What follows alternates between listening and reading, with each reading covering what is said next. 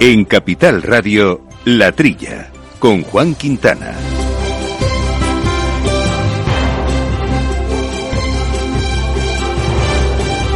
Muy buenos días, gente del campo, y buenos días, amigos del campo y de sus gentes. Eh, bienvenidos, como todas las semanas, a este espacio, a esta hora de agricultura, de alimentación, de ganadería, de asuntos agroambientales, que compartimos con mucho placer eh, con todos ustedes y también gracias al trabajo de Jorge Zumeta, mando los controles técnicos.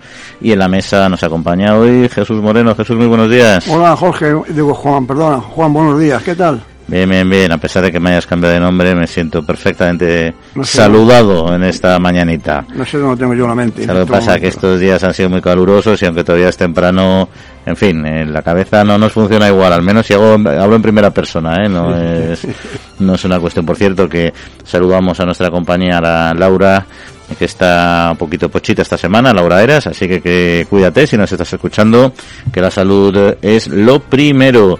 Y lo segundo, en este caso, pues como decíamos, hablar de campo.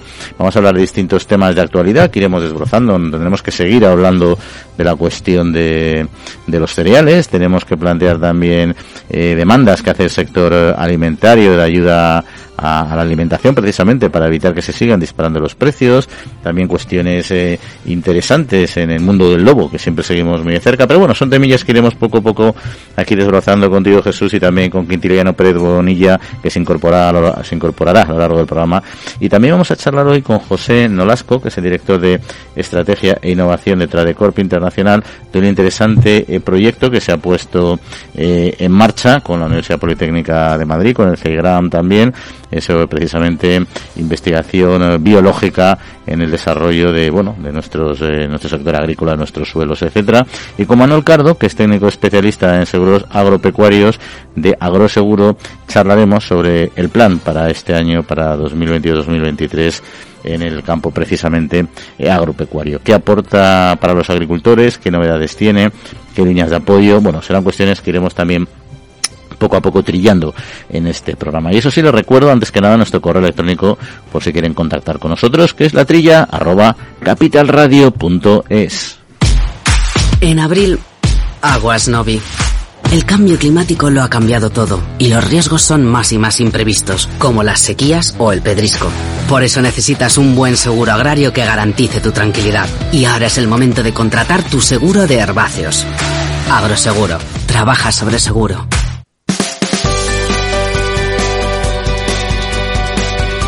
La Trilla, con Juan Quintana, Capital Radio.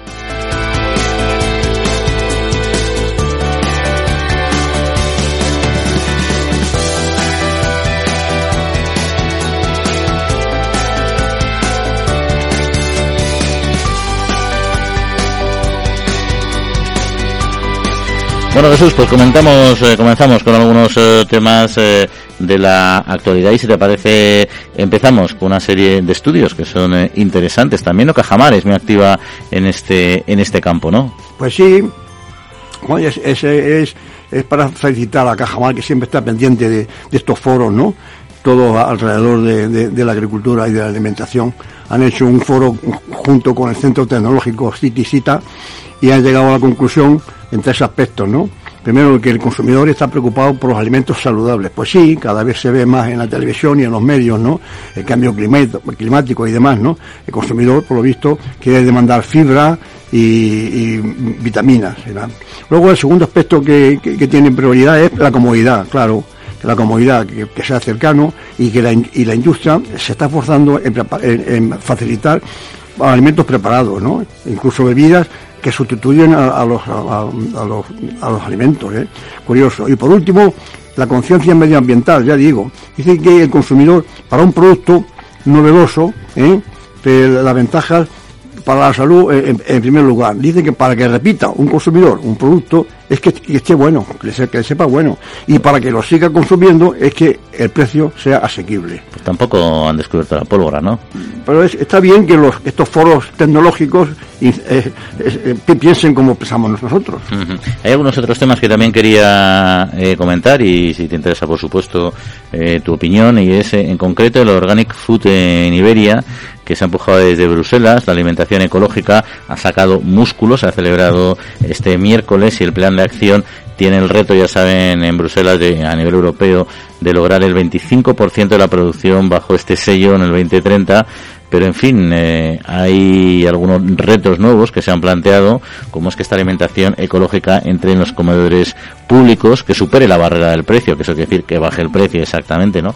Porque hay que recordar que España es una potencia europea en producción ecológica, solo la supera eh, Francia y además muy recientemente, hasta ahora nosotros los primeros, nos han quitado de, de la cabeza, pero en desarrollo pues desequilibrado, ¿no? Eh, datos de demanda, gastamos 50 euros al año en alimentación ecológica y la media europea es de 84, o sea, estamos muy por debajo de la media de la media europea, ¿no? Y esto es un asunto relevante, en concreto lo puso sobre la mesa Diego Canga, que es el, eh, que está a cargo de la Dirección General que está a cargo del Plan de Acción para el Desarrollo de Agricultura Ecológica, ¿no? El que tiene los comederos de los colegios, hospitales, en, en fin, en, los, eh, en las instalaciones militares, en la restauración pública, y también lo plantean como una forma de luchar contra la despoblación, que esto no lo tengo todavía demasiado eh, claro, pero es una cuestión que habría que, valorar. Bueno, ya sabes que España, claro, somos uno de los principales países. Eh, hay que tener en cuenta que España solamente, vamos a ver, las 600.000 hectáreas que, eh, que se dedica al ganado, por ejemplo, al ganado bravo, eso es ecológico que, más que eso. Luego nuestra extensión vitícola, pues es, un cultivo muy dado también a la, a, la ecología. Quiero decir con esto que España lo tiene fácil. Ahora, el consumidor, pues esa, es otra cuestión. Dices que en Europa has comentado que, el gasto son 80 euros y en España es 50. Aquí tendrá que ver algo el poder adquisitivo, ¿no? Aparte de la mentalidad más avanzada de lo ecológico en, Europa, también tendrá algo que ver el poder adquisitivo, claro, es, más caro. Esta promoción que, que, comentas, que, que, inciden en que estos alimentos se faciliten en sitios públicos, colegios, en fin, pues Hombre, si están subvencionados, la, comida ecológica es un poquitín más cara que, la normal, porque cuesta más producirla, ¿no? Ya, ya, saben nuestros oyentes que no hay que no hay que usar fertilizantes, en fin, una serie de cosas que, que encarece el cultivo. Pero claro, si se trata de que se promocione, pues no veo mala idea que se, que se sirva en colegios, por, ese particular los niños empiezan a comer lo ecológico en el colegio, bueno, pues ya son, ya son futuros consumidores, ¿no? Cuando sean mayores. Pero claro, eso siempre que se, se, subvencione, ¿no? Me, imagino yo. Sí, yo creo que lo que están hablando precisamente es un poco de esa cuestión, ¿no? De, que al final, por ejemplo, hay países o ciudades como París, como Copenhague, que ya la compra de alimentos, la compra pública de alimentos para determinados eh, colegios públicos, etcétera, como decíamos, instalaciones públicas, comodores públicos de las propias administraciones, pues ya son 100% ecológicas y eso, bueno, eso es un paso. Pero también hay que dejar claro que es un coste. Tú, como bien comentabas, la agricultura no, es que no utilice productos fitosanitarios en este caso, ¿no? Utiliza muchísimos menos. También los tiene autorizados en menor proporción. Pero también tiene que utilizar porque tiene que cuidar la salud de las plantas de una manera u otra. Algunos son 100% ecológicos, digamos, y otros, y otros no, pero están autorizados. Pero es verdad que mucha menos proporción, ¿no? yo creo que la sensibilización para la gente joven en general de, sobre el medio ambiente es bueno, pero siempre que el mensaje que se les traslade no sea equivocado. Es decir, un producto ecológico no es más saludable por ser ecológico no utiliza productos fitosanitarios, correcto, pero no es más saludable. Es un proyecto, un producto similar, te puede gustar más o menos y puedes estar más o menos comprometido con determinadas cuestiones y por eso lo asumes, ¿no? Entonces yo creo que es una alternativa eh, buena, eh, que está cogiendo fuerza sin duda, pero que también en este contexto actual que tenemos de, de duda alimentaria por toda la crisis, no sé si va a ser el mejor momento para su para su desarrollo. Pero bueno ahí está en todo en todo caso no y en esta misma línea mira Jesús la Comisión Europea insistía en concreto en que aumentar la producción en la Unión Europea eh, no es un remedio mágico contra la crisis alimentaria. Y esto lo planteaba un poco, pues hablando de ese argumento que aquí hemos utilizado en varias ocasiones, ¿no? De que, bueno, que ahora mismo que hay una crisis importante, es es relevante y necesario, pues, no frenar precisamente con medidas muy ambientalistas lo que es la productividad de, de la agricultura para que podamos garantizar unos mínimos alimentarios, ¿no? Y ese argumento yo creo que a la Comisión no, no le está gustando demasiado. Bueno, es en realidad este es el, comisario de Medio Ambiente da un toque es eh, un toque de atención. Nadie ha olvidado el, futuro de, la, producción, ¿no? Ni, ni, del, ni del medio ambiente en absoluto. Nadie lo, ha olvidado. Este comisario Nijus Siskevicius. Él dice... no te esforces, Jesús, que, el, griego no es tu fuerte. Debe ser griego, ¿no? Eh, eh, eh, da un toque de atención como diciendo, no hay que olvidar este este punto. Si, nadie lo olvida, oiga, pero lo que está claro es que en estas circunstancias actuales que, que, que, tenemos, llámese la, la, la, famosa, vamos, la dichosa guerra de Ucrania y demás, que tiene ahí secuestrados los cereales en, en, el, en, el puerto, en los puertos del Mar Negro, todo esto, claro, Mm, yo creo que el momento es para, si no, aparcar un poquito, o sea, eh, la, cuestión de, de, la verde, bueno, oiga, no, no olvidamos, pero si hay que hacer un un paloncito o aparcarla hasta que pase esta crisis, pues tampoco pues pasa nada. Quiero decir. No, y luego ahora que ahora habremos luego con Quintiliano también otra cuestión, eh, precisamente los cereales y también cómo el sector estaba, bueno, ya mira dentro de la propia Unión Europea para como posibles abastecedores, ¿no? Y ahí ya te digo que efectivamente este planteamiento que hace el sector que es insistente y que la Comisión intenta un poco eh, suavizar, eh, yo creo que va a coger cada vez más fuerza. Pero bueno, si quieres vamos a cambiar de tercio antes de entrar con nuestro primer eh, invitado, porque sí me gustaría conocer tu opinión sobre los fondos de desarrollo rural, en especial sobre el pago especial que plantea Bruselas y que lo que pide el sector es que se destine solo a los profesionales. En concreto lo pide Unión de Uniones de Agricultores y Ganaderos porque hay que recordar que Bruselas ha autorizado destinar hasta un 5% de los fondos de desarrollo rural para ayudar en la crisis eh, del sector. Pero no, me parece mal, ¿no? La, reivindicación de unión de, uniones, que este 5% de los PDR, los planes de desarrollo rural, que es, que es una, una, una ayuda característica de, ese FEADER, que es decir, que tienen sus impresiones que, que, se pueda destinar el 5% a, a, estas ayudas directas a la agricultura por este momento de crisis, pues no, no me parece mal lo que reivindica Unión de Uniones, que se, que se dedique directamente a los agricultores profesionales, es decir, a los que viven mayormente del campo. Este, este 5% de los fondos PDR para el 2021 y 2022 suponen 120 millones de euros que irían, según si, lo consigue Unión de Uniones, irían directamente a los agricultores profesionales, ¿eh? priorizando a los que son a título principal. Ahí yo creo que el conflicto es lo de siempre, ¿no? Al final, la, o sea, yo creo que todo el mundo quiere que los fondos se inviertan adecuadamente y vayan a, a los que realmente viven del campo pero siempre surge la duda de, bueno, puede una persona que, que tenga otras actividades, pero que también sea un empresario agrario eficiente, ¿no? Y entonces, ¿dónde está el límite? ¿Dónde se corta? Bueno, aquí no va a ser una solución eh, fácil. Lo que sí que está claro es que al final los fondos deben de ir básicamente, básicamente al sector. Pero bueno, ahí está. En todo caso, es la petición de nuestro sector que intenta velar por la adecuada inversión de los fondos, en este caso de desarrollo rural. Agrobank les ofrece este espacio.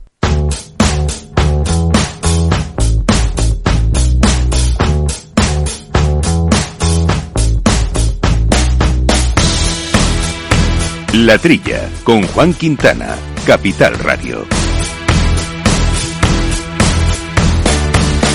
Bueno, pues el pasado 26 eh, de mayo, desde Tradecob, desde el Centro de, Biotecnología y Genómica de Plantas, del CBPG, de la Universidad Politécnica de Madrid y del Instituto Nacional de Investigación y Tecnología Agraria y Alimentaria, eh, se presentó el proyecto Joint Research Unit y de qué es y a qué se dirige y también para hablar un poquito de la investigación en España en este campo queremos charlar con José Nolasco que es director de estrategia e innovación de Tradecop International. Eh, José, muy buenos días. Hola, ¿qué tal? Buenos días. Encantado de, recibir vuestra llamada. Pues nosotros aquí de tener un espacio para hablar de la investigación, que no siempre es eh, bien, bien conocida, y yo creo que es importante saber todo lo que hay detrás, al final, de, la tecnología, en último término, ¿no? Y porque esta unidad de investigación eh, conjunta que se ha puesto en marcha, exactamente, ¿qué, qué es un poco y qué objetivos persigue? Sí, pues em, este, esta unidad de investigación conjunta primero está está enmarcado en una eh, forma de colaboración entre el centro y, la empresa un poquito diferente a lo que es habitual, ¿no? Donde normalmente las compañías pues llegan a un acuerdo con una universidad para un determinado trabajo, ¿no? Aquí es una unidad de investigación conjunta donde la empresa tiene acceso y trabaja en los laboratorios y del centro y el centro y sus, y sus personas que tenemos allí pueden trabajar y trabajan en nuestros laboratorios y en nuestra compañía, con lo cual se genera eh, pues una dinámica intelectual un poco distinta a la habitual, ¿no? Donde el trabajo es conjunto entre empresa y universidad, el centro pues aportando pues, un conocimiento en genética, en biotecnología que no tenemos y nosotros pues aportando la parte de formulación, de, de, la parte industrial, la parte de hacer estudios científicos en cualquier país del mundo, enriqueciendo esta, esta colaboración, ¿no? Y, lo que intentamos desarrollar en este proyecto es soluciones biológicas, ¿eh? soluciones biológicas eh, para una agricultura sostenible y el enfoque fundamentalmente, que yo creo que es un eh, súper trending topic hoy, es la relación y la conversación entre la raíz y el microbioma del suelo, ¿no? Hoy eh, trabajar este aspecto, el, el, suelo saludable, la biodiversidad del suelo, eh, cómo mejorar la eficiencia de cada gramo de fertilizante, cada gota de agua eh, que puedas aplicar y cómo mejorar esta interacción entre el, la el microbioma del suelo, la raíz y la planta, em, son elementos hoy claves, ¿no? Y esta alianza lo que busca es esto, ¿no? Una eh, aceleradora de innovación en esta, en esta línea de, de, biología, de microbiología y de soluciones biológicas, ¿no? Sí, pero cuando habláis de, de, base biológica, ¿en, ¿en, qué concepto lo, lo a, qué, a, qué, os referís exactamente? Pues eh, es, por un lado, trabajar con eh, microorganismos vivos. Eh, hay una colección muy interesante eh, que ya está eh, seleccionada en el propio centro y, son microorganismos de diferentes partes de la península ibérica en, so, en situaciones de estrés, eh, sobre todo de condiciones muy extremas, que de alguna manera pues han tenido y tienen un efecto en la vegetación del entorno, ¿no? Entonces, aislando estos microorganismos que son capaces de hacer esa magia para desarrollar productos basados en, en, en, estos microorganismos vivos es una de las líneas de trabajo. Y la otra es no utilizar microorganismos vivos y sí de algún, es generar extractos microbiológicos, extractos de, fermentación donde los metabolitos son producidos por los microorganismos, extraemos estos metabolitos, quitamos la parte, de, por ser, decirlo de una manera coloquial, viva y nos quedamos con los metabolitos como elementos eh, muy potentes en el ámbito de la gestión del estrés, sobre todo el estrés eh, por sequía, que es donde nos vamos a enfocar eh, fundamentalmente. Porque por entender un poco mejor también un poco la alianza, José, eh, Tradecorp exactamente, eh, ¿qué tipo de corporaciones, o sea, en qué campos eh, trabaja? ¿Solo en el ámbito del suelo? Hoy Tradecorp forma parte de un grupo, Rodensa, y hoy eh, somos líderes y estamos eh, realmente en una posición fuerte en bionutrición y nutrición especializada y sobre todo en bioestimulación, ¿no? en gestión del estrés. Hoy tenemos presencia en más de, de 70 países y, eh, tenemos más de 800 agrónomos en campo y nos dedicamos a, uno, nutrición especializada, eh, quelatos, nutrición foliar y dos, muy importante, bioestimulación, gestión del estrés abiótico sequía, salinidad, extracto, eh, eh, este, el estrés térmico y trabajamos hoy con extractos naturales, algas, aminoácidos, extractos botánicos, también microorganismos, productos de fermentación y siempre buscamos una visión holística del cultivo, ¿no? Eh, suelo, raíz, planta y clima, ¿no?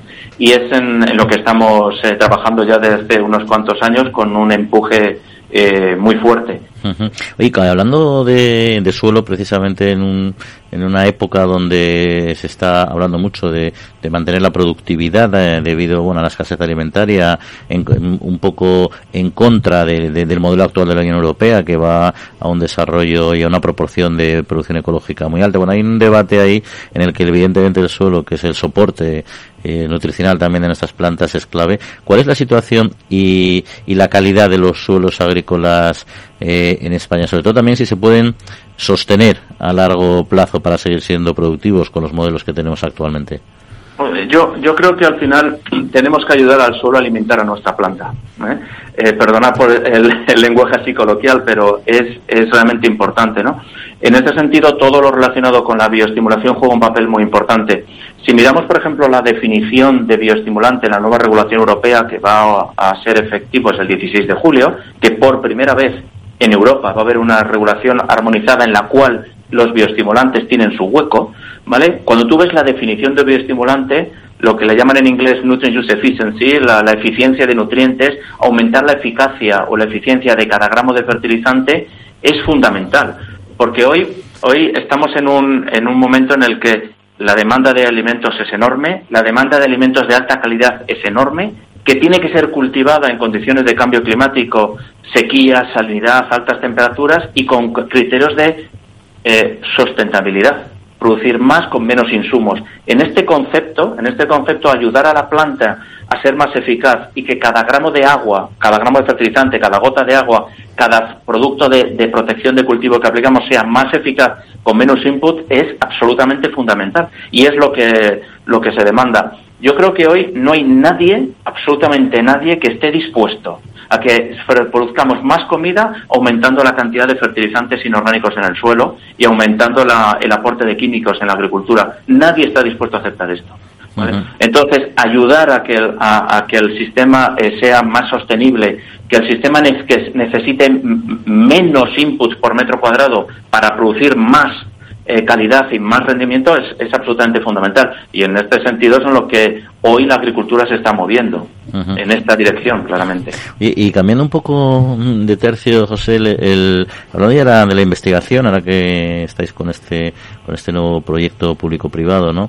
Eh, ¿Cuál es la situación de la investigación agraria en España? Eh, porque la investigación nos está generando muchas dudas. Yo creo que en muchos sectores se ha hablado de la migración de, y del movimiento de investigadores fuera de España por las condiciones que aquí existen, etcétera. Pero en concreto en este campo, ¿en qué situación nos encontramos? Pues mira, hoy eh, España es una de las eh, potencias en, número de publicaciones y en líneas de trabajos de biotecnología y de aplicación en agricultura, ¿no? Entonces es una línea en la que podemos sentirnos muy orgullosos. El propio Centro de Biotecnología y Genómica de Plantas es un centro de excelencia Severo de altísimo nivel y es un ejemplo eh, a nivel europeo. Entonces yo creo que hoy en, en, la investigación en biotecnología, en genómica de plantas y asociado a la, a la agricultura es una línea muy puntera en España y yo creo que nos podemos eh, sentir eh, orgullosos. Dicho esto, hay camino para recorrer y todos sabemos em, que, que, la investigación en España como concepto no es, eh, no es tan bien cuidada como otros países de nuestro entorno. Pero si nos centramos en biotecnología, creo que se están haciendo las cosas y tener equipos, conocimiento, y instalaciones de muy alto nivel. De hecho, la agricultura es, es importante, el, agro, el agronegocio en España pues tiene un, impacto importante en nuestra economía. Tanto en el ámbito público como el privado, porque hay sectores, pues por ejemplo el farmacéutico, donde la investigación básicamente la lleva la iniciativa privada. No sé si en este sector primario nuestro, en el sector agrario, hay un cierto equilibrio o no. Yo, yo creo que en, en la parte eh, eh, de biotecnología en agricultura, creo que España eh, sí que está ah, desarrollando eh, tecnologías y desarrollando equipos y creo que está un poco más equilibrada. Em, pero de todas maneras, em, la investigación y la innovación una no es nada más que, que algo para sobrevivir, es decir, sin ella desaparece. Es decir, la investigación en el sector privado es fundamental y además es necesario. Sin él, como compañía, dejas de existir. O sea, es, es un factor eh, absolutamente vital, ¿no? Entonces, la, el, sector privado invierte mucho en, innovación y investigación. Ya para terminar, hablamos de las vocaciones investigadoras en este campo en España. Se están desarrollando. ¿Tiene que el investigador agrario español tiene que emigrar a otros países o tiene aquí o somos capaces de retener este talento? Es difícil retener el talento eh, porque la carrera investigadora es muy compleja en nuestro país. Es una carrera de fondo eh, donde ves personas de altísimo nivel, eh, con un nivel muy alto, con salarios pues no razonables. En cambio, en otros países de nuestro entorno, pues Alemania o en Inglaterra, las condiciones económicas son mucho mejores, ¿no? Hoy los investigadores, en términos generales, no todos, pero en términos generales, viven de muchas becas, de inestabilidad laboral y realmente esto no es razonable ni aceptable. Y creo que esto sí que es un tema, no solamente en agricultura, en cualquier ámbito, que España realmente tiene que reflexionar y buscar estabilidad laboral y que realmente cuando alguien estudia ingeniero agrónomo, ingeniero industrial o cualquier carrera o biología o bioquímica, vea la carrera investigadora como una alternativa. Y hoy cuesta un poco. Eh, cuesta un poco y se pierde se pierde talento, sin duda. José Nolasco, director de Estrategia e Innovación de Tradecor. Pues muchas gracias por acompañarnos aquí en la trilla y que tengáis mucho éxito con este con este proyecto público-privado de investigación. Un saludo. muchísimas gracias a vosotros. Agrobank les ha ofrecido este espacio.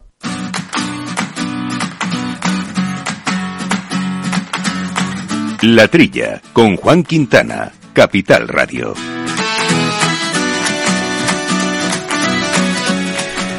Bueno, pues aquí seguimos en nuestro mundo agrario con la investigación eh, por bandera que tenemos que yo creo que la mostramos poco, ¿eh? porque como decían nuestros invitados, se hace investigación muy potente en España y es eh, una pena que no se conozca también por parte de la empresa privada. Sí, no, no se investiga mucho y, si además, como en España no, sabemos vender nuestra, lo, que hacemos, no, no, se puede, no, sabemos vender lo que se hace. Me, ha parecido muy interesante la exposición de, de, este invitado que, hemos tenido, porque aprovechar al máximo el fertilizante con esta cuestión que están investigando incluso el agua, eso es fundamental. Imprescindible, como bien decía, efectivamente. Como imprescindible es conocer la opinión de nuestro compañero Quintiliano Pérez Bonilla, alias eh, Quinti, sobre los temas de actualidad. Quinti, muy buenos días. Muy buenos días, señor director. Muy buenos días, queridos oyentes. Muy buenos días, querido amigo Jesús y la compañía. Hola, Quinti, buenos días. Oye, Quinti, bueno, estamos hablando de varios eh, temas, pero como siempre digo que tienes un ministro que es tu favorito, pues vamos a hablar hoy otra vez de él, ¿no? Que es, en este caso es el ministro Garzón, que alerta eh, del impacto del cambio climático en la seguridad alimentaria, que yo creo que eso es más o menos eh, eh, conocido, ¿no? El cambio climático tiene unos efectos que se están produciendo. De hecho, como siempre decimos, incluso hay cultivos que van perdiendo y sus hábitats habituales y otros que se van aclimatando a latitudes donde antes eran inviables y esto es una realidad que afecta a plagas, afecta a monoproductivo, afecta a muchas cuestiones, ¿no? Pero efectivamente, el Garzón, participó Alberto Garzón, el ministro, eh, alertó de este cambio climático y de la huella ecológica la seguridad alimentaria y sí que defiende la necesidad de potenciar una sola salud, que dice, ¿no? En referencia a la humana, la animal y la ambiental. Tú que eres conocedor de muchas de ellas, eh, ¿cómo ves este planteamiento?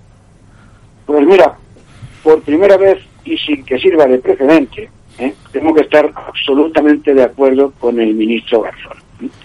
El ministro Garzón habla en esa, en entrevista de la One Health, ¿eh? una sola salud. El concepto One Health, que es un concepto que nace de la Oficina Internacional de Epizotías, Organización Mundial de la Salud Animal, ¿eh? animal, no de la Organización Mundial de la Salud, el ministro Garzón tiene buena intención, pero tiene asesores que no terminan de, de explicarle bien las cosas, ¿no? es algo absolutamente fundamental el concepto One Health. Es decir, evitar que las enfermedades pasen de los animales a las personas. El ministro Garzón habla de zoonosis. ¿Y qué es una zoonosis? La zoonosis es aquellas enfermedades o son aquellas enfermedades que tienen, por ejemplo, la tuberculosis, por ejemplo, la brucelosis, que pueden tener los animales y que pueden pasar a las personas. Y me parece muy bien su reflexión, hay que intentar ir a una sola salud. Pero ¿cómo se hace? Pues mirar, os voy a decir cómo se hace lo del concepto One Health en todo el mundo. He estudiado 28 países y en los 28 países del mundo los servicios veterinarios de esos países están unificados en un solo ministerio. Ojo al dato, ¿eh? 28 países.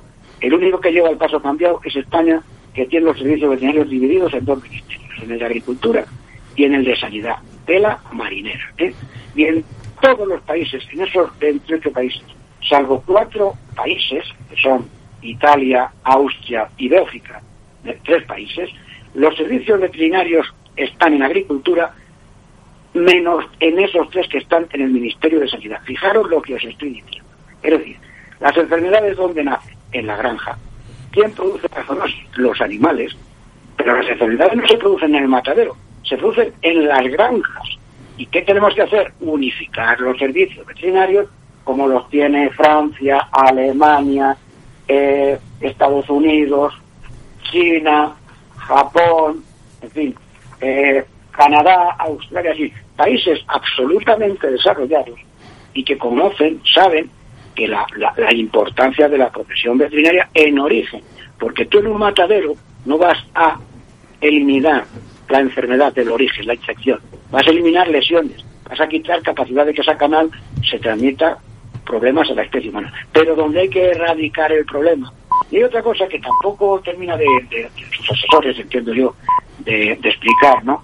Cuando habla de el tema de las pandemias. Bueno, por la pandemia, la duda que la Organización Mundial de la Salud no ha sabido concretar es si es una zoonosis o es un virus de laboratorio. Hay unas dudas importantes. ¿Por qué? Porque lo que debería haber hecho la Organización Mundial de la Salud es haber contado con profesionales veterinarios, haber ido a donde se crían en China el pangolín. No, el virus está en el pangolín. Vamos a ver los pangolines, si efectivamente los animales están enfermos, están muertos, tomemos muestras de sangre a esos pangolines intentemos aislar o no el virus, veamos si hay o no anticuerpos, pangolines y murciélagos. Y no se ha hecho, y no se ha hecho, queridos oyentes, no se ha hecho. En mi opinión, el virus es un virus de laboratorio, y me alegro que sea de laboratorio, porque si hubiese sido una zona transmisible, igual que no hemos sido capaces de controlar esta pandemia, porque no se han aplicado medidas que en profesión veterinaria se hacen en la erradicación de enfermedades, ¿eh? pues apañado vamos y dentro de cuatro años aparece otra pandemia procedente de otra zoonosis transmisible como la viruela del mono. Bueno, pues hay... Voy, voy, a, voy, voy a, de alguna forma, coincidiendo con el ministro Garzón. Sí, sí, sí, me ha dejado un poco descolocado, ¿no? pero, pero bueno, oye... Bueno, si, si, si, si, ha leído, si ha leído la información por ahí en algún sitio... No, no, si además está bien, porque la verdad es que el planteamiento de una sola salud yo creo que es un planteamiento correcto, efectivamente, como decía, no sabía yo que venía de, del mundo veterinario, pero me, me, me, alegra saberlo, en cualquier caso. que...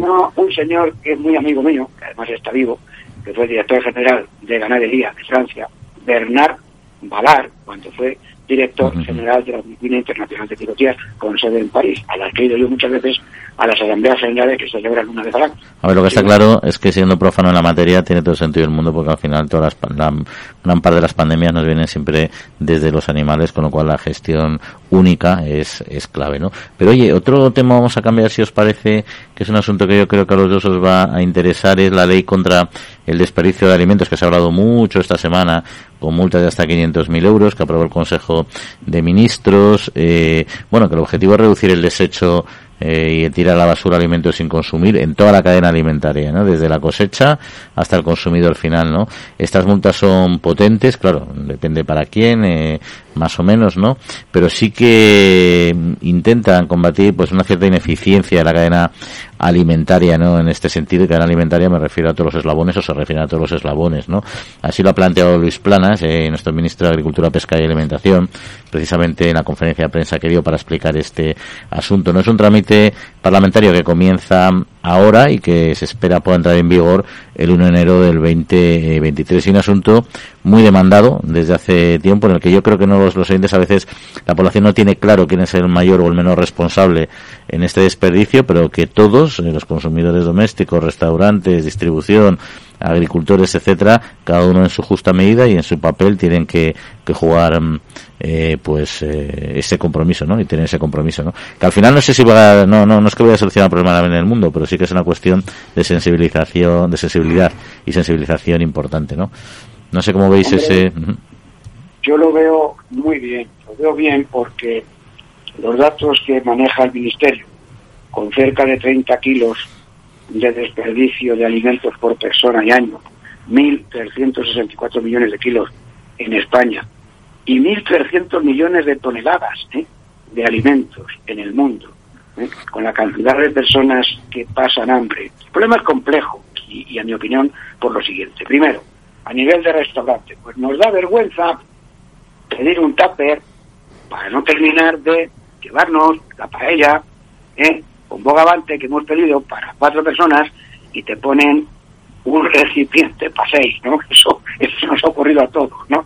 Entonces, claro, pues no, no, no eres capaz de consumir la cantidad de arroz que te han puesto. Entonces, te da vergüenza. Diga, ¿me trae usted un tupper, por favor? que me voy a llevar esto? Pues, hombre, pues hay que perder la vergüenza, porque ese producto, ¿qué hace el restaurante? Es que ahí está el problema. ¿Qué hace el restaurante con ese producto?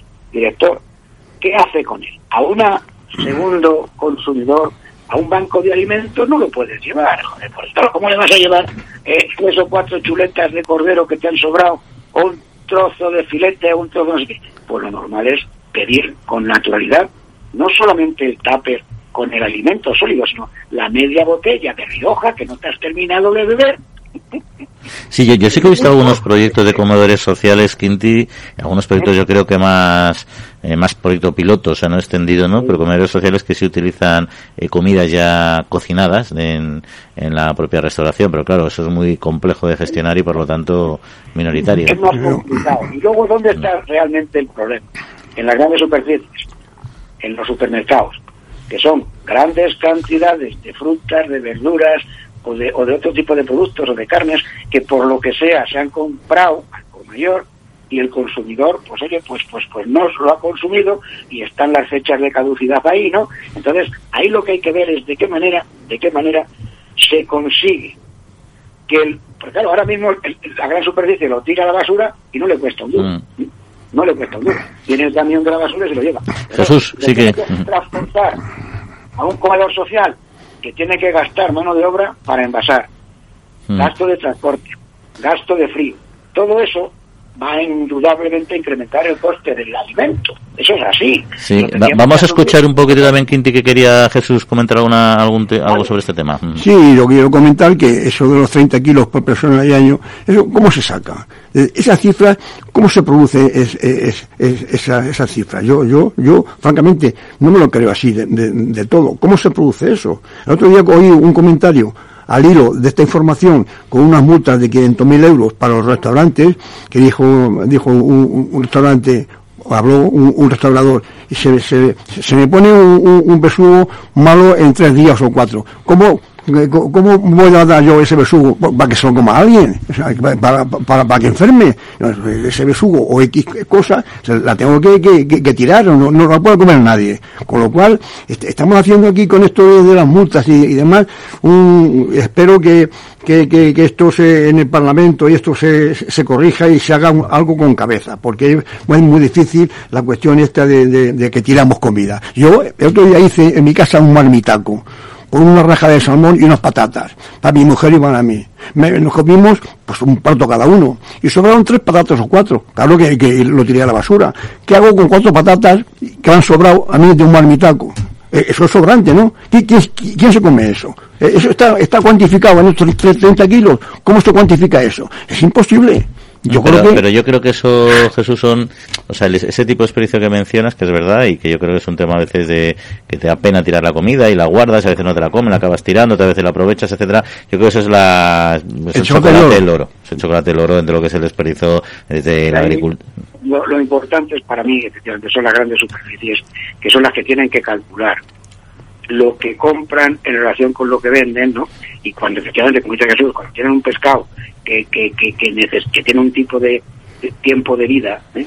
viable, de viabilidad, pues buscar, y es importante, una vía de canalización para que vaya pues a comedores sociales o para que vaya a bancos de alimentos y ver de qué manera efectivamente ese transporte se paga eh, subiendo el coste eh, del producto, ¿no? Pero, pero claro, si son, estamos hablando de 1.300 millones de toneladas al año. ¿Cómo se calcula? Pues hombre, yo entiendo que el cálculo es puede hacerse con, algún tipo de, muestreo en diferentes grandes superficies que podamos saber la cantidad de kilos que cada día echan a, a la basura y hacer una extrapolación ¿no? un poco entre la cantidad de kilos que salen del supermercado fulanito que van a la basura y, y, dividiéndolo entre la población, ¿no? O sea, que a lo mejor no son 31 kilos por persona y son 20 o son 35, pero pero se puede hacer el estudio, uh -huh. entiendo, creo yo que sí, ¿no? Y la, lo importante es la intención de la ley, que, que es verdad, que es, que es verdad. A mí me duele, se me abren las carnes, ¿no? Con, con esa cantidad de, de, de alimentos que, que, efectivamente se cuando si se regula esto es como el tabaco pienso yo cuidado ¿eh? uh -huh. no le tengo que hacer la pelota al ministro cuando se prohibió fumar aquello era un des... bueno iba a ser la, la, pera no y al final ahora mismo resulta que la gente la ve fumando macho y es, y es al revés no que el que queda fatal dentro de la sociedad es el que no fuma ¿no? Yeah. Oye, eh, vamos a hablar, quiero tocar dos, dos eh, iniciativas o dos cuestiones de actualidad en dos comunidades autónomas, en las dos Castilla. Eh, si queréis empezamos por la primera, Jesús, que te toca más a ti quizá, que es Castilla-La Mancha. Es una cuestión del vino, ¿no? Este planteamiento que ha hecho estimación que ha hecho el presidente de Castilla-La Mancha, Emiliano García Paje, que ha asegurado que si se embotellara todo el vino que se produce en Castilla-La Mancha, aumentaba casi un 3% el Producto Interior Bruto de esta región. Todos sabemos que Castilla-La Mancha es tradicionalmente un gran productor de vino a granel, ¿no? Pues sí, efectivamente. Vamos a ver, la cooperativa Virgen de las Viñas de, de Tomelloso la conozco como si fuera mi casa, desde casi, casi que, que se fundó. Produce, produce al año un millón y medio de hectolitros de vino.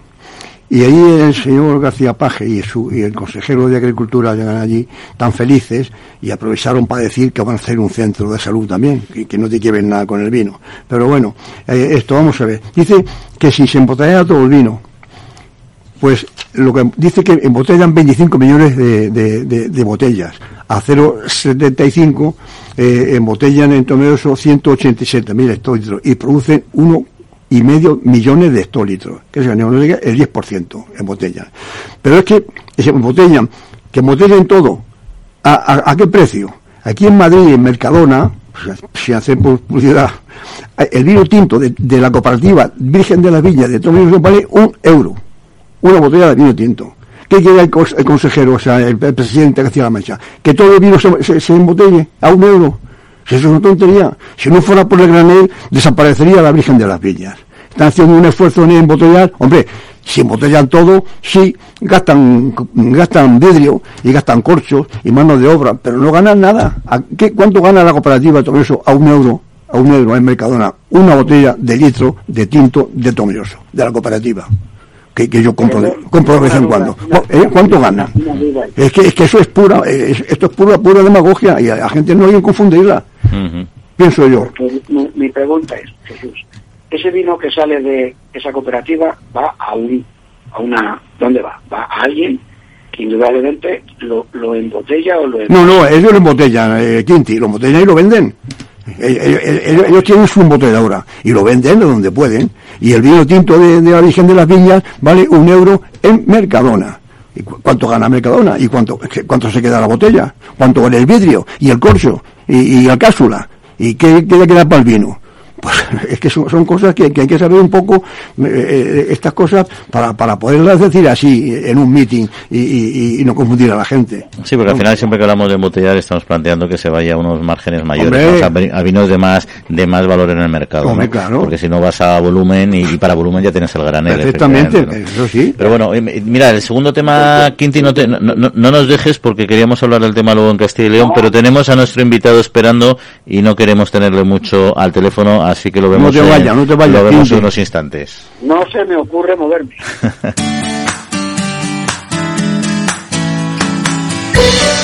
La Trilla, con Juan Quintana, Capital Radio. Bueno, pues el pasado 1 de junio entró en vigor el plan eh, para el año para este año, el 2022 de seguros pecuarios, que incluye 12 líneas ganaderas eh, y 3 acuícolas. Y de ello, para conocer un poquito mejor y, y, en qué va a repercutir a nuestros ganaderos, vamos a charlar con Manuel Cardo, que es el técnico especialista en seguros agropecuarios del Departamento de Estudios de Agroseguro. Manuel, muy buenos días. Hola, buenos días, ¿qué tal? Bueno, para ponernos un poco en contexto eh, y revisar un poquito pues los antecedentes de este de este plan, eh, ¿cómo se cerró el de el de 2021?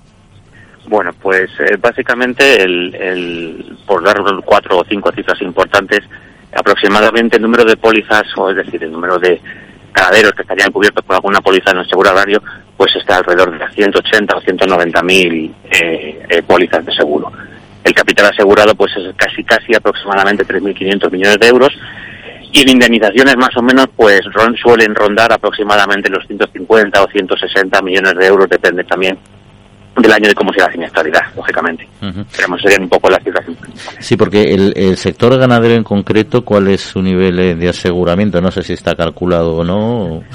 Sí, sí, solemos solemos hacer, eh, pues eso, eh, Normalmente las implantaciones son variables, lógicamente depende del seguro, del sector, pero por hacernos una idea, si hablamos de seguro de retirada y destrucción, ese seguro que tienen los ganaderos para, para retirar los animales cuando se les muere la explotación, pues ese lógicamente tiene una implantación muy alta, pues depende del sector, pero aproximadamente 80%, 90%, depende, como digo, de, de si estamos hablando de porcino de aviar y demás. En cuanto al resto de producciones, pues también es variable, lógicamente. Eh, el, de mayor implantación, por ejemplo, sería el de seguro aviar de puesta, que está rondando también el 80% de las gallinas aseguradas. Eh, y luego, pues en un segundo plano estaría, por ejemplo, el seguro del, del vacuno de leche, que tiene una implantación alrededor del 40%, así por decir los más principales. Y con respecto al sector agrícola, ¿es más o menos, o sea, qué comparativas eh, tenéis? ¿El ganadero es más proclive a, asegurar que el agricultor o, sí, no? ¿O están en parámetros similares? Bueno, están en, están en parámetros similares. Aproximadamente el, el, sector pecuario, o la parte pecuaria, digamos, del, del seguro agrario eh, representa aproximadamente entre un 25 y un 30% del volumen total entre pólizas, primas y demás, que viene a ser más o menos eh, la parte que corresponde o que representa el, el sector pecuario digamos, de lo que es agrarios. es más o menos la, misma proporción, digamos.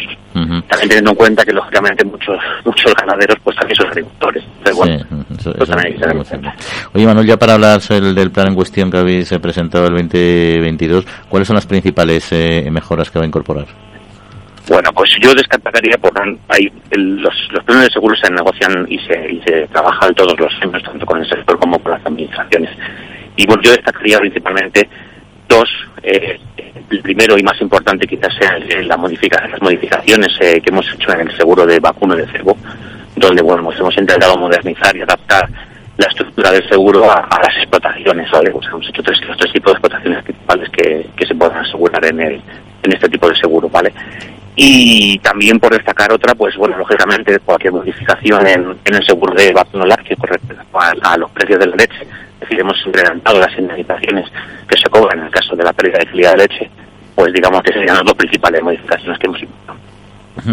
Y luego es un sector eh, que funciona por muchas cuestiones, pero evidentemente tiene una fuerte influencia, pues el apoyo de las subvenciones públicas de ENESA en, en, este caso, ¿no?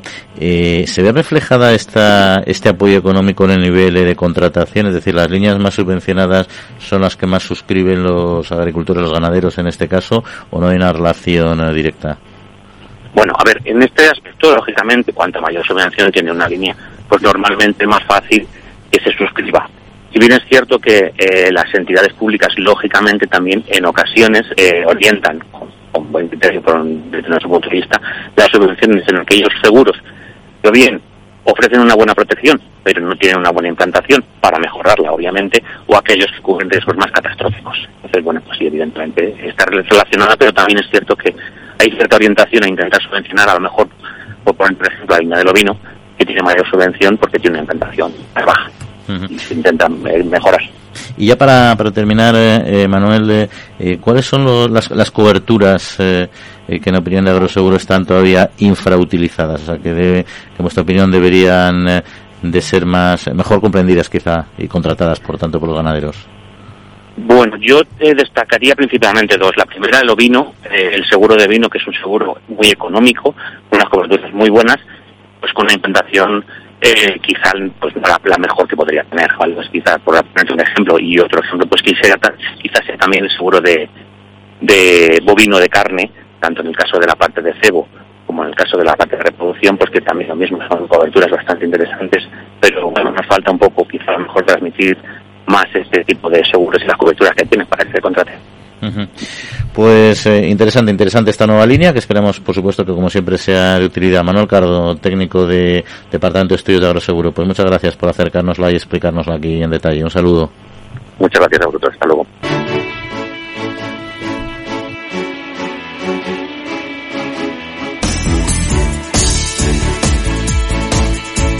Bueno, pues seguimos aquí hablando de campo en Capital Radio. No nos queda mucho tiempo. Tenemos todavía que hablar de nuestra España vaciada y nuestro compañero eh, Pablo, como siempre, que nos, va, nos lo va a acercar. Pero antes yo creo que tenemos algunas cuestiones eh, eh que comentar. Jesús, ¿querías decir algo? No, sí, no. ¿Qué, qué opina Quinti de, esto del seguro? Si, si él tiene ganado asegurado o si, o si está contento con cómo funciona eso. El seguro en lo que yo más conozco, que es la la línea de retirada de, animales está funcionando bien, bastante bien. en el sentido de que tiene una subvención muy fuerte por parte de ENESA, como ha comentado Juan, y también tiene en algunas comunidades autónomas otra buena subvención. En algunos casos la subvención supera el 40% del importe de la, de la póliza, ¿no? O sea, en ese sentido tiene una gran implantación por eso, precisamente, porque tiene una, una subvención interesante y es una, una herramienta buena que le ayuda al ganadero a, a retirar los animales de las granjas cuando se le cuando se le mueren, ¿no? O sea, pienso que, que funciona funciona bien. Yo no quiero hacer propaganda propia, pero bueno, la, la empresa que nosotros tenemos de, de retirada por el método de hidrólisis, pues tenemos muchísimos ganaderos que están dentro del seguro. Y sí funciona, sí está funcionando. sí. O- Oye, eh, Quinti, te había comentado antes, y hemos dicho a los oyentes que íbamos a hablar del tema del lobo en concreto en Castilla eh, y León, porque el tema sigue calentito, ¿no? Desde, desde el PP en las Cortes eh, de Castilla y León, eh, en concreto el diputado Raúl de la Hoz, pues se ha apelado a la, a la unidad de las Cortes contra lo que ellos ya han llamado el atentado del gobierno a los, a los ganaderos, con su, dicen ellos, excesiva protección eh, del lobo. Hombre, según lo que comenta la, la noticia, que durante los últimos años, los últimos 25 años, pues el crecimiento del censo del lobo por encima del norte del Duero ha sido de espectacular, ha sido de más del 43%. ¿no? Yo creo que aquí habría que dejar, por parte de los animalistas, eh, dejar el corazón a un lado y utilizar datos fundamentalmente de tipo científico. Que el lobo es necesario para mantener los ecosistemas y mantener la cadena trófica, pues, pues es así. O sea, el lobo, como depredador que es, pues tiene la obligación de actuar fundamentalmente contra grandes herbívoros, como pueden ser ciervos, o también contra otro tipo de herbívoros como conejos. O sea, son si el lobo no existiera, indudablemente, bueno, pues los bosques se podrían poblar muchísimo, ¿no? De otro tipo de animales que irían en contra del equilibrio, ¿eh? De- de- del equilibrio que tiene que existir entre las especies, ¿no? Eso es cierto. Pero lo que también es cierto es que hay que mantener una cantidad máxima, máxima necesaria para que el lobo se mantenga la especie en activo, ¿no? Eso, eso es lo más importante, en mi opinión. Y sobre todo, ¿qué es beneficioso para la cadena trófica? Clarísimo. ¿Que es imprescindible? Clarísimo. Nadie puede decir que el lobo no sea necesario. Clarísimo. Ahora, también hay que tener, en mi opinión, derecho ¿no? a la propiedad privada. ¿O no? Derecho al Exacto. bienestar de los animales. Los Oye, perros, Kim- el pastor. Sí. ¿o no? Claro, ese es el tema. Pues vamos a, vamos a de todos modos a dejar este tema un poquito aparcado, pues seguiremos hablando de ello, lamentablemente en otros programas, digo lamentablemente pues estamos con el mismo problema que no termina de solucionarse, pero no queremos quitar tiempo a, nuestro compañero Pablo eh, Madiruelo en este espacio de la España medio llena, que como siempre nos acerca algunas realidades, algunas iniciativas y algunos eh, casos que merece la pena destacar de esta España vacía, de esta España medio llena. Vamos a escucharle. Pablo, muy buenos días. Buenos días Juan, buenos días a todos los oyentes de la trilla, un fin de semana más. Llegamos desde la España medio llena para hablar sobre proyectos, casos de éxito que ponen en el mapa nuestro medio rural desde el punto de vista del potencial que puede suponer para el crecimiento, la dinamización de nuestro país y la sostenibilidad. Hoy te traigo un caso bastante curioso, que es el de Perales del Alfambra. Se trata de un pueblo de algo de más de 200 habitantes que está en la provincia de Teruel y que, pese a tener poquitos habitantes, acaba de abrir una escuela infantil. Es una escuela para un máximo de 10 niños para dar respuesta al aumento de residentes jóvenes en la localidad. Hemos hablado con el alcalde del municipio para conocer cómo es la escuela y qué medidas está adoptando el ayuntamiento para impulsar la fijación de población en la zona. Mm, el principal activo que probablemente haya en Perales ahora mismo es la gente joven, entre, pues pongamos entre 22 y 35, 36 años, y que pues demandaban de alguna forma este tipo de, de servicios porque es lo que ocurre en todos los pueblos. Entramos en una espiral donde me voy porque no hay servicios y como no, y como te vas yo no los pongo. Entonces, claro, pues ahí por alguna parte tiene que romperse eso y decidimos eh, pues poner este servicio a, a, a disposición de, los vecinos, ¿no?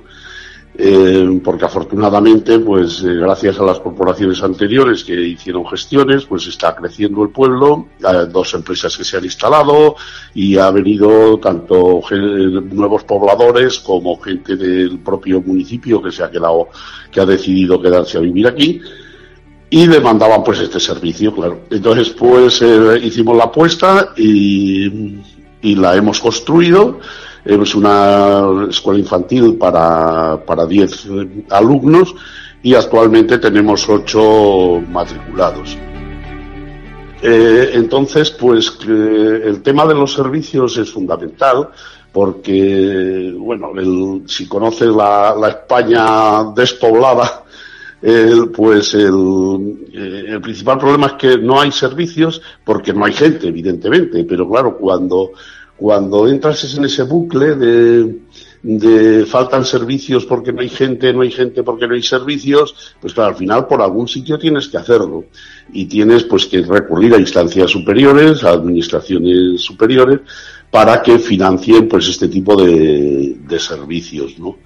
Y bueno, pues afortunadamente aquí lo hemos podido hacer, nos ha costado un poquito más de lo que teníamos previsto, pues, pues debido a las crisis actuales, pues el tema de falta de material, el, pues nos retrasó lo que fue la obra entre financiación y problemas de suministros, pues nos retrasó, nos retrasó la obra pues unos como unos seis meses u ocho meses. El alcalde nos ha contado que uno de los retos del municipio para seguir atrayendo población es la vivienda.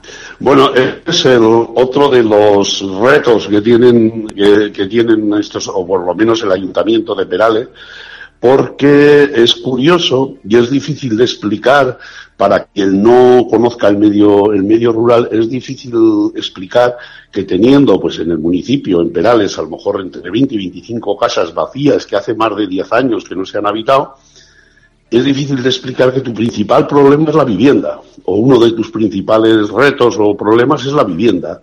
Claro, eh, iniciativa privada no hay, porque lógicamente, pues, eh, es mucho más eh, rentable o mucho más oneroso eh, tener una vivienda en Madrid que tenerla en Perales, obviamente, ¿no? Porque porque es así, vamos, las revalorizaciones, etcétera, etcétera. Luego te encuentras en algunos casos pues con problemas de herencias, con problemas de sentimentalismos de, de que esta casa era de mi abuelo y cómo la voy a vender, etcétera, etcétera. Bueno, una serie de cuestiones que como son privadas, pues privadas son y cada uno en su casa sabe lo que tiene que hacer.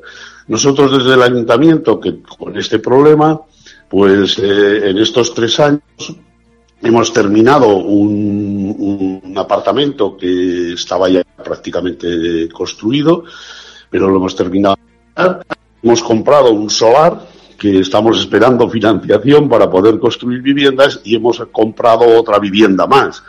Claro, ¿qué ocurre? Que nosotros como tenemos eh, los recursos, como siempre, son limitados, pero en estos casos son limitados, no limitadísimos, porque porque son es muy poco es muy poca el presupuesto es muy pequeño de estos ayuntamientos para para emprender estas aventuras, ¿no? Entonces, pues volvemos otra vez al mismo tema de la escuela, que dependemos siempre de, pues, de subvenciones, de, administraciones de unos estamentos más altos, ¿no? Ya sea comunidad autónoma, diputaciones provinciales, etcétera, etcétera.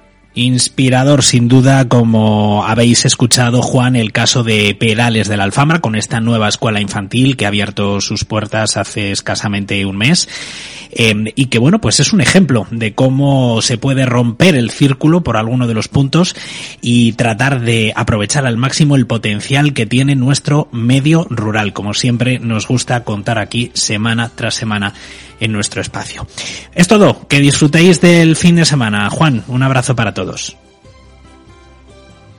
Gracias, eh, Pablo. Nos queda solo un minutito de tiempo interesante en nuestro espacio de España medio llena, que no todo es sector primario, evidentemente. No sé, Quinti, si quieres hacer algún comentario, tenemos 30 segundos. Rápido, un comentario rápido. Primero, las nuevas tecnologías tienen que obligarnos a abandonar el concepto clásico de la oficina, presencial. Hoy no es necesario estar sentado delante del ordenador en la oficina, cuando puedes estar sentado delante del ordenador en tu casa, en el pueblo. Eso es clave. el Internet, la telefonía, el correo electrónico, el WhatsApp, son herramientas que hoy permiten trabajar en cualquier sitio geográfico de España. Aprovechemos el campo, vivamos en el campo y trabajamos en la ciudad. Ahí lo así lo haremos, Quinti. Se nos acaba el tiempo, no tenemos más que despedirnos. Gracias, como siempre, Quinti Jesús, por estar con nosotros. Hasta sábado que viene. Y a Jorge Zumeta, al mando de los controles técnicos, que paséis muy buena semana y en siete días volvemos a estar eh, con ustedes. Que descansen. Capital Radio